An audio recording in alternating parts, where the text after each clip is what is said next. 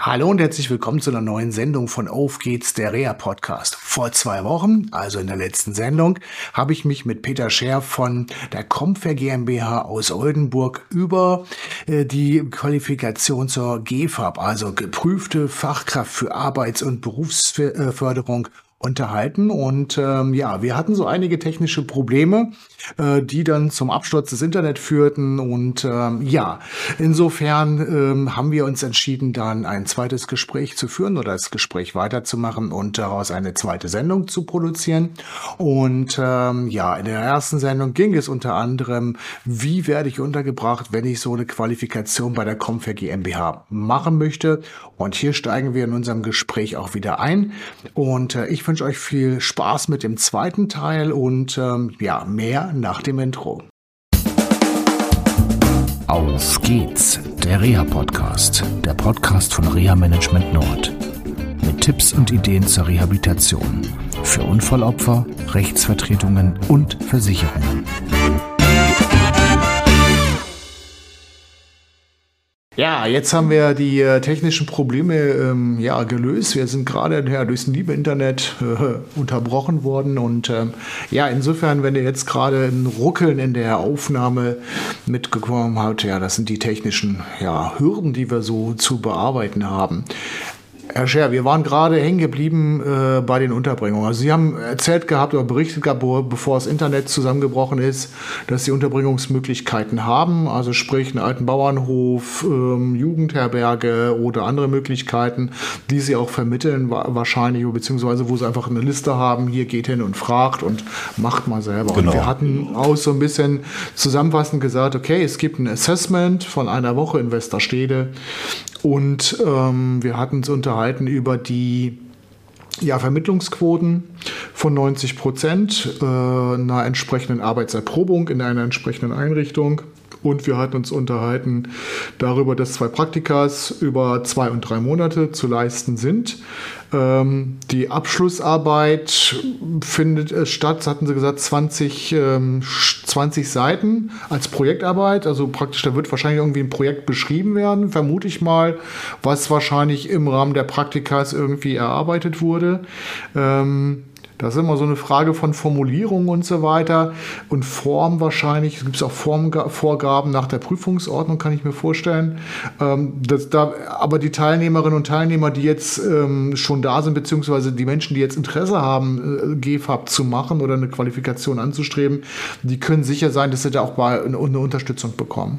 Ja, ja, äh, auf jeden Fall. Ja, ähm, weil uns natürlich klar ist, dass die meisten äh, äh, vor solchen Herausforderungen noch nicht so wirklich gestanden haben. Ähm, es wird natürlich vermittelt, wie eine Projektarbeit geschrieben wird. Ähm, ähm ich hatte vorhin schon gesagt, dass auch im ersten Praktikum so ein, ein äh, kleines Projekt natürlich gemacht wird. Es gibt auch einen Leitfaden ähm, des Prüfungsausschusses ähm, vom Land Niedersachsen in denen die Kapitel mit entsprechenden Leitfragen dann auch äh, dargestellt sind, die man da zu berücksichtigen hat. Und ähm, der wird einem dann noch natürlich auch nochmal ähm, vermittelt, ähm, was darunter zu verstehen ist. Und ja, äh, dann äh, ist es auch möglich, so eine Projektarbeit zu schreiben. Und wie gesagt, das erste kleine Projekt ist auch immer eine sehr gute Vorübung, um einfach mal Aufbaustruktur und einen roten Faden auch aufzubauen. Okay. Jetzt habe ich aber jetzt gerade gehört, Prüfungsordnung, Leitfaden, Land Niedersachsen. Ist das nur eine niedersächsische Qualifikationsmaßnahme. Also wenn ich die GEFA bei Ihnen mache, kann ich dann da nichts mehr mit anfangen. Sprich, wenn ich nach NRW gehe oder so. Oder ähm, Sie haben natürlich gesagt, Sie haben Standorte Nürnberg, Koblenz. Ja, das hatten Sie ja vorhin gesagt. Ähm, Wird es dort auch angeboten, also für Interessenten und Interessentinnen, ähm, ja, die da wohnen oder dahin gehen würden, gilt das gleiche wie für Oldenburg? Ja. Also ganz eindeutig ja. Ähm, also Sie können mit dem Abschluss, den Sie in Niedersachsen gemacht haben, natürlich auch in Bayern arbeiten. Ja, okay. ähm, das ist äh, möglich. Und ähm, äh, oder in jedem anderen Bundesland ne? und umgekehrt natürlich genauso. Ähm, da gibt es äh, ähm, keine Unterschiede. Es gibt äh, Unterschiede höchstens in der Vermittlung äh, der, der Inhalte. Ja, es gibt auch hier vier Handlungsbereiche, äh, wie es oftmals auch so in, in einer äh, IHK-Prüfungsverordnung auch dargestellt ist. Ähm, und ja, äh, es gibt natürlich Bildungsanbieter, die das vielleicht auch ein bisschen länger machen äh, äh, in der Durchführung. Ähm, aber kürzer als zwölf Monate würde ich ehrlich gesagt auch nicht empfehlen, weil, ähm, wie gesagt, das ist dann schon knackig, ja, zwischen den beiden Praktikumsphasen. Da wird dann ja auch schon auf die Klausur hingearbeitet, da kommen noch ganz viele neue Unterrichtsinhalte. Also da muss man einfach auch äh, sich im Klaren drüber sein, dass man für die Zeit den Rücken frei haben muss. Ja, ähm, das heißt, dass möglichst auch familiär alles so weit geregelt ist, dass man auch vielleicht abends nochmal äh, sich etwas vornimmt zum Lesen oder auch am Wochenende und dann gerade natürlich auch in den Prüfungszeiten. Ähm, es ist Erwachsenenbildung, ganz klar. Ähm, das heißt, wir fördern auch, wo es möglich ist. Ähm, aber äh, ich verlange natürlich auch von meinen Teilnehmern ähm, genauso den Einsatz. Ähm, um das Ziel auch wirklich zu erreichen. Okay, jetzt haben Sie gesagt, die ähm, Inhalte, Unterrichtsinhalte. Kurze Zusammenfassung. Was sind die Unterrichtsinhalte? Geht es da um Rechnungswesen, Jura, Medizin? Was ist da, was ist da konkret gefragt? Also ähm, Schwerpunkt ist natürlich Pädagogik und Ausbildereignung, ja, weil ja. sie sollen ja wirklich pädagogisch geschult werden. Was gibt es für Lerntheorien? Und dann natürlich auch die, die äh, Möglichkeiten der Unterweisungsmethoden, ja, also was, was ausbildereignungsbezogen ist. Ähm, natürlich auch das Thema Recht, ähm, weil sich da gerade sehr viel getan hat in den letzten Jahren. Äh, die Sozialgesetzgebung wurde ja zum Teil da komplett umgeschrieben, ähm, als das Bundesteilhabegesetz verabschiedet wurde. Ähm, aber auch klassische Bereiche wie Arbeitssicherheit, ähm, ne, ein bisschen BWL auch, ja, weil sie müssen auch kalkulieren können äh, in ja. den Werkstattbereichen. Ansonsten sind es ähm, Themen, ja, Inklusion, Teilhabe, die ganze Hilfsförder, Zielplanung, äh, also auch die Dokumentation ähm, der Ziele und Entwicklungen, äh, die die beeinträchtigten Menschen äh, durchlaufen. Das wird hier durchgenommen. Ähm, natürlich auch Ausdrucksformen von Beeinträchtigungen und wie die sich auswirken. Ähm, ähm, Krankheitslehre haben wir, äh, die psychischen Erkrankungen werden auch durchgenommen, weil auch die inzwischen einen so weiten Raum einnehmen. Ähm, gibt ja auch Menschen mit Doppeldiagnose in den Werkstätten nebenhalten, ne? die haben nicht nur Trisomie 21, sondern vielleicht auch noch eine Depression dazu. Ja, also es, ähm, das ist inzwischen schon ein sehr breites Feld. Ja. Ähm, und ich glaube, das wären so, ich sag mal, so die, die, die äh, Kernfächer ja, darunter okay. fallen dann natürlich noch ganz viele andere kleine. Wenn jemand bei Ihnen ist, wie lange ist denn so ein Schulungstag? Sind das vier, fünf Stunden, sechs Stunden oder ist das so ein knackiger Acht-Stunden-Tag mit ein paar Pausen drin und abends noch Selbststudium? Also es sind, es sind ähm, vom Montags bis Freitags sind es immer neun Unterrichtsstunden, äh, also Unterrichtsstunde, dreiviertel Stunde, klar. Ne, das heißt von acht bis 16 Uhr, freitags von acht bis 15 Uhr. Ähm, der Unterricht äh, ist äh, eher weniger frontal. Es wird hier schon viel Wert auf Gruppenarbeit gelegt von allen Dozenten. Ähm, das ist einfach vorteilhaft, weil die, äh, ja, weil einmal der Austausch stattfindet, äh, den ich immer sehr wichtig finde zwischen den Teilnehmern, auch mit ihren eigenen Erfahrungen, also gerade wenn sie auch wieder aus den äh, Praktikumsphasen kommen, ähm, aber auch äh, um selber was zu erarbeiten. So, es bleibt dann doch besser haften, als wenn man da jetzt vorne nur steht und ähm, neun Stunden Frontalunterricht macht. Ja. Und, ähm, und das lässt sich in der Regel auch mit allen Fächern gut durchführen, diese eigenständige Ausarbeitung. Genauso ist es dann auch für, für Prüfungsvorbereitung, dass auch mal Fragen in den Raum geworfen werden, äh, einmal im Monat, ähm, also rückblickend zu dem bis dahin gelaufenen Unterricht ne, dass äh, man mal Fragen bekommt und die selber ausarbeitet, die ich dann wiederum kontrolliere. Okay. Ja. Ähm, aber wie gesagt, es ist halt, äh, es reicht nicht immer aus. Äh, man muss auch wirklich äh, doch abends oder auch am Wochenende immer noch mal wieder äh, die Unterlage zur Hand nehmen. Okay. Also anspruchsvoll. Die zwölf Monate sind, also wenn sich da jemand für interessiert, muss man schon sagen, die zwölf Monate darf man fokussiert sein auf diese Qualifikation, um auch so viel wie möglich mitzunehmen, aber auch die Prüfung zu, zu bestehen. Ganz klares ähm, Ja. Wie, viel, wie viele Leute scheitern denn in der Prüfung? Und gibt es einen schriftlichen Teil? Okay, da hatten wir diese 20 Seiten. War das mindestens oder müssen es genau 20 Seiten sein? Punkt 1. Punkt 2 ist, gibt es auch sowas wie eine mündliche Prüfung? Und wer nimmt die mündliche Prüfung denn ab? Ähm, also ähm, diese 20 Seiten, das ist eine Vorgabe, wenn man da mal eine Seite drunter liegt oder auch drüber ist, das ist jetzt nicht so tragisch. Ähm, für mich zählt dann eigentlich immer eher das Gesamtpaket. Und von daher kann man auch mal leicht abweichen. es gibt, wie gesagt, vorher noch diese vierstündige Klausur. Die ist dann eben halt allen vier Handlungsbereichen aus der Prüfungsverordnung auch angelehnt ähm, zu 25 Prozent auch der Ausbildereignung, weil die wird nicht extra geprüft, die haben sie automatisch, ähm, wenn sie den GFAB-Abschluss haben. Ähm, so ist es zumindest hier in Niedersachsen geregelt. Und ähm, ja, die Abschluss, die mündliche Abschlussprüfung selber ist dann, ähm, wie gesagt, vor, vor drei äh, Prüfern des niedersächsischen Prüfungsausschusses. Das können, das sind in der Regel die Vertreter der, des Bildungsträgers einer. Ähm, das sind ansonsten Mitarbeiter auch aus Einrichtungen, ähm, WFBMs, psychisch Erkrankten. Ähm, also Fachleute, die wissen, wovon sie sprechen und äh, auch einschätzen können, ist das in Ordnung oder nicht. Okay, es sind nicht irgendwelche weltfremden Menschen, die da irgendwie mal dahin geschoben worden sind, wie willst du mal Prüfer werden oder so. Okay, gut.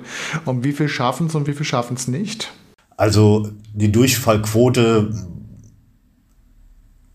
muss ich sagen, ist gering. Also ähm, das meiste, ja, es ist ähm, auch da ist es eigentlich eher so. Bei den Klausuren, da kommt es vielleicht noch mal ein bisschen mehr vor, äh, weil es ist einfach umfangreich, vier Stunden und ich sag mal so bis zu 35 Fragen, also je nach Antwortumfang. Ähm, man muss da ja auch in der Lage sein, dann das Wissen wieder abzurufen. Das fällt natürlich gerade den älteren Teilnehmern äh, durchaus mal schwerer. Ja. Ähm, aber da habe, also da besteht schon die Möglichkeit, innerhalb der Maßnahme auch noch zu wiederholen. Ja, Sie können jede, jede der Prüfungen können Sie zweimal wiederholen. Ja? Okay. So und ähm, gut, bei der äh, Projektarbeit und mündlichen Abschlussprüfung ist es dann natürlich ein bisschen schwieriger, ähm, einfach vom Zeitraum her. Äh, das ist dann eher nicht mehr in den zwölf Monaten dann noch nachzuholen. Ähm, aber ähm, ich, wenn ich jetzt bedenke, ich habe jetzt, seitdem ich die Leitung hier übernommen habe, vor zweieinhalb Jahren, ähm, ich glaube, ein, zwei, zwei Teilnehmer vielleicht gehabt, also die jetzt wirklich auch in der, in der äh, mündlichen Prüfung äh, beziehungsweise bei der Projektarbeit gescheitert sind. Ja, okay. so, aber beim Wiederholungsversuch äh, es dann aber auch geklappt hat. Also im Prinzip ist die Erfolgsquote, mit, wenn man die Wiederholung mitnimmt, gleich bei 100 Prozent. Ja, das kann man wirklich so sagen. Ne? Ich meine, es gibt vorher auch durchaus Abbrüche. Ne? Wir haben ja immer Menschen, die natürlich auch so ein Päckchen mitbringen. Ne? Man, ja. ähm, äh, man sollte ja sowieso psychisch gefestigt sein, äh, um überhaupt so eine Tätigkeit aufnehmen zu können, weil sie natürlich auch teilweise mit viel Leid auch äh, konfrontiert werden, äh, gerade Kinder-Jugendhilfebereich, psychisch Erkrankte. Ähm, das ist nicht so einfach. Aber ähm, auch gesundheitlich, also äh, physisch Beeinträchtigungen, äh, Erkrankungen, die dann ja hier wieder hervorbrechen können. Also so gesehen gibt es natürlich immer auch eine Abbrecherquote, die normal ist. Okay, gut. Ja gut, aber das ist ja dann eine eigene Entscheidung, beziehungsweise wo der Kostenträger vorher sagen muss, okay, das macht jetzt keinen Sinn, wenn die Leistungen nicht stimmen oder wie auch immer. Okay. Aber da muss ich auch sagen, da ist die Rentenversicherung dann aber auch ähm, wirklich äh, fair, äh, wenn so ein Abbruch äh, da ist ähm, und eine, eine Gesundung dann auch erfolgt ist äh, dann darf die Maßnahme entweder als, als ähm, kompletter Wiedereinstieg auch begonnen werden oder aber, ähm, ich sag mal, wenn, wenn die Klausur schon geschrieben wurde zum Beispiel, dann ist auch ein späterer Einstieg in einen laufenden Kurs auch wieder möglich. Ja, also äh, da bestehen auch Möglichkeiten. Da muss man auch keine Angst haben. Gut, also Flexibilität bei einigen Kostenträgern ist gegeben, ist ja auch ein wichtiger Hinweis. Ähm, also auch um Ängste zu nehmen, weil was Sie vorhin so alles erzählt haben, da wird vielleicht der einen oder anderen oder dem einen oder anderen auch ein bisschen Angst und Bange werden oder so. Aber das ist ja auch ganz gut so, dass die, ähm, sag ich mal, die Hürden oder die Anforderungen so hoch sind. Ja, Sie sollen ja später auch, ja, man muss ja einfach bedenken, Sie, Sie müssen später mit Menschen zusammenarbeiten. Ähm, schutzbefohlenen Menschen auch. Und äh, da erwarten wir natürlich auch schon eine, eine Qualität. Und ähm, aber man sollte sich auf der anderen Seite auch nicht davon abschrecken lassen. Es ist einfach eine tolle Tätigkeit ähm, und, und auch die Rückmeldungen, die ich immer wieder erhalte, äh, sind sehr positiv. Ähm, und da, äh, um vielleicht da auch nochmal an das Geld anzuknüpfen, was ich dann auch gleich nochmal erzählen möchte, äh, was man dafür erhält, das ist für ähm, einige nicht mal mehr so wichtig. Äh, sie haben einfach eine, eine Berufung gefunden äh, mit dieser Tätigkeit, ähm, wo es dann äh, nicht mehr darauf ankommt, ob ich jetzt noch 200 Euro mehr verdiene. Ja? Also wenn das Gesamtpaket dann schon stimmt.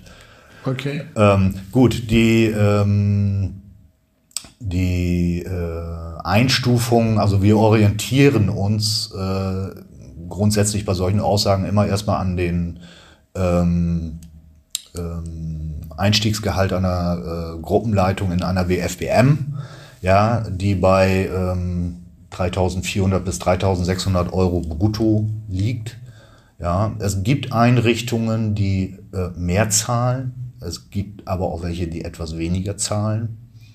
Es liegt auch manchmal ein bisschen am Verhandlungsgeschick und was man vielleicht auch einfach vorher schon mitbringt. Ja. Ja. Und ähm, aber das ist so, ich sag mal, die, die Hausnummer, die man so erstmal nennen kann. Ja. Okay. Also kann man sagen, ist möglich. Auf der anderen Seite, es kommt immer darauf an, was für eine spezielle Tätigkeit, welcher Träger. Da gibt es ja auch die Frage konfessioneller Träger, ähm, ja, gemeindlicher Träger oder wie auch immer. Das sind ja ganz viele Punkte, die eine Rolle spielen können. Den Haustarif etc. etc. Ne? oder am öffentlichen Dienst an, angeglichen. Ähm, von daher gibt es da immer Varianten. Ähm, aber ähm, man muss, glaube ich, auch dann immer sehen, ähm, was habe ich noch für Entwicklungsmöglichkeiten auch dort was wird mir auch von dem Arbeitgeber eventuell auch noch finanziert. Ähm, ich hatte vorhin eine Teilnehmerin genannt, die jetzt studiert. Das wird von der Einrichtung finanziert. Okay, ähm, cool. Also das ist natürlich dann schon, ähm, also man merkt äh, auch von da ist, ist da ein, ein ähm, ähm, ja, man kann schon was sagen, ein Umdenken bei den Arbeitgebern eingetreten, dass ja. es halt dann auch Fachleute gibt, halt, die man auch da fördern kann und dass es halt nicht über, übers, ums Gehalt geht, sondern so um das persönliche und berufliche Fortkommen halt, um den Leuten auch nur eine Möglichkeit zu geben, da, ich sag mal, glücklich zu werden, wenn man das so will. Okay, es waren viele, viele Informationen. Wir sind jetzt schon echt weiter fortgeschritten. Wir wollten eigentlich eine kürzere Sendung machen, aber es sind dann, wenn man das so überlegt, so eine, da steckt doch eine ganze Menge hinter, was man wissen äh, muss muss. Ähm, ja, für die, die Interesse haben, äh, ich werde ja Comfair äh, verlinken. Man findet sie auch auf der Seite, also ne, Peter Scher findet die auch auf der Seite von Comfair Share mit 2e geschrieben. Und ähm, ja, ich kann viel sagen, vielen, vielen Dank. Ähm, zusammenfassend, also GFAP ist eine gute Möglichkeit für Menschen, halt wieder auf dem Arbeitsplatz oder auf dem Arbeitsmarkt ähm, wieder Fuß zu fassen. Allerdings setzt voraus, man ja, muss gerne mit Menschen zusammenarbeiten und äh, sich auch mit Schicksalen auseinandersetzen, aber man darf sie nicht zu sehr an sich ranlassen. Also Helfersyndrom ist da nicht gerade so förderlich und ähm, ist aber eine gute Möglichkeit, auf dem Arbeitsmarkt wieder ranzukommen, weil Vermittlungschancen sind hoch. Ähm, es gibt einen Fachkräftemangel, also insofern ja, gibt es viele Möglichkeiten, unterzukommen. Herr Scher, vielen, vielen Dank für dieses Gespräch. Ich danke Ihnen. Auch für die Vorbereitung, die Zeit, die Sie sich genommen haben, ist ja mir so, so einfach halt. Ne? Dann kommt dann einer, den man einmal getroffen hat, der hat viele Fragen und so. Und ähm, ja. ja. ich glaube das äh, Thema zu verpacken in zehn Minuten ist ähm, fast unmöglich, weil es halt auch vieles mit sich bringt, halt auch ja. an, an Möglichkeiten, aber auch Fragen, aber auch an ähm, Dingen halt, die so die Infrastruktur betreffen. Und da haben Sie uns ähm, ja viel wertvolle Unterstützung gegeben. Wie gesagt, ich verlinke Sie Ähm, und wenn ihr Fragen habt, dann könnt ihr die an äh, Herrn Scher richten oder schickt einfach eine E-Mail an info@reamanagement-nord.de. Und ähm, ja, dann wünsche ich euch eine Zeit. Nochmal vielen Dank, Herr Scher, und ähm, bleibt vor allem gesund. Bis zum nächsten Mal. Tschüss. Danke Ihnen. Tschüss, Herr Dommershausen. Das war eine Folge von Auf geht's, der Reha-Podcast, eine Produktion von Reha Management Nord. Weitere Informationen über uns finden Sie im Internet unter www.rehamanagement-nord.de.